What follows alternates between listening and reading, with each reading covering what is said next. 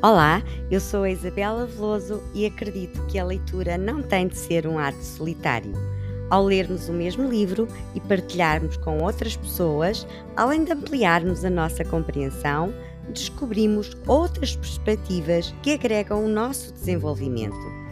Este podcast pretende ser um incentivo a uma leitura criteriosa, um mergulho em cada livro para que aproveite o seu potencial transformador conhecer-se a si e aos outros. Venha daí e traga boa disposição, porque a vida sem uma boa gargalhada não faz sentido.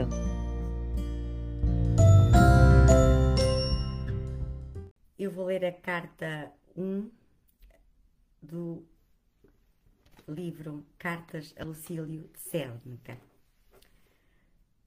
Eu fiz hoje uma, uma, uma pequena story e vamos ler as 124 cartas, eh, uma por dia, se eu conseguir. Carta 1. Procede deste modo, caro Lucílio. Reclama o direito de dispor de ti. Concentra e aproveita todo o tempo que, que até agora te era roubado, te era subtraído, que te fugia das mãos. Convence-te de que as coisas são tal como as descrevo. Uma parte do tempo é-nos tomada, outra parte vai-se sem darmos por isso, outra deixámo-la escapar. Mas o pior de tudo é o tempo desperdiçado por negligência. Se bem reparares, durante grande parte da vida agimos mal, durante a maior parte não agimos nada durante toda a vida agimos inutilmente. Podes indicar-me alguém que dê o justo valor ao tempo, aproveite bem o seu dia e pense que diariamente morre um pouco? É um erro imaginar que a morte está à nossa frente. Grande parte dela já pertence ao passado. Toda a nossa vida pretérita é já do domínio da morte. Procede, portanto, caro Lucílio, conforme dizes, preenche todas as tuas horas.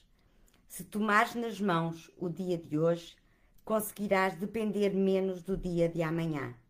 De adiamento em adiamento, a vida vai-se passando. Nada nos pertence, Lucílio, só o tempo é mesmo nosso. A natureza concedeu-nos a posse desta coisa transitória desta coisa transitória e evanescente da qual quem quer que seja nos pode expulsar.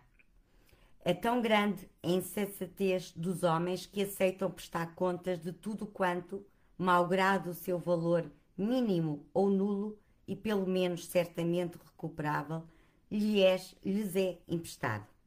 Mas ninguém se julga na obrigação de justificar o tempo que recebeu, apesar de este ser o único bem que, por maior que seja a nossa gratidão, nunca podemos restituir.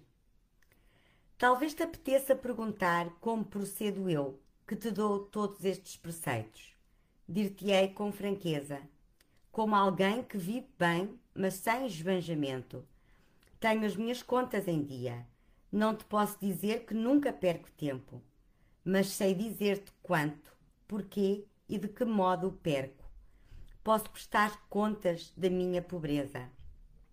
A mim, porém, sucede-me o mesmo que a muitos que, sem culpa própria, ficaram reduzidos à miséria. Todos perdoam, mas ninguém ajuda. Que mais há a dizer? Não considero pobre aquele a quem basta o poucochinho que tem. Prefiro, contudo, que tu preserves os teus bens e que os comeces a fazer quanto antes Conforme diziam os nossos maiores, já vem tarde a poupança quando o vinho está no fundo. Aquilo que fica no fundo, além de ser muito pouco, são apenas as borras. Adeus. Esta foi a carta número 1 de 124, de 120 cartas uh, que eu vou tentar ler uh, uma por dia em 124 uh, dias. Esta carta uh, é sobre uh, como aproveitarmos o, o tempo. Espero que tenham gostado e até amanhã. Fiquem bem!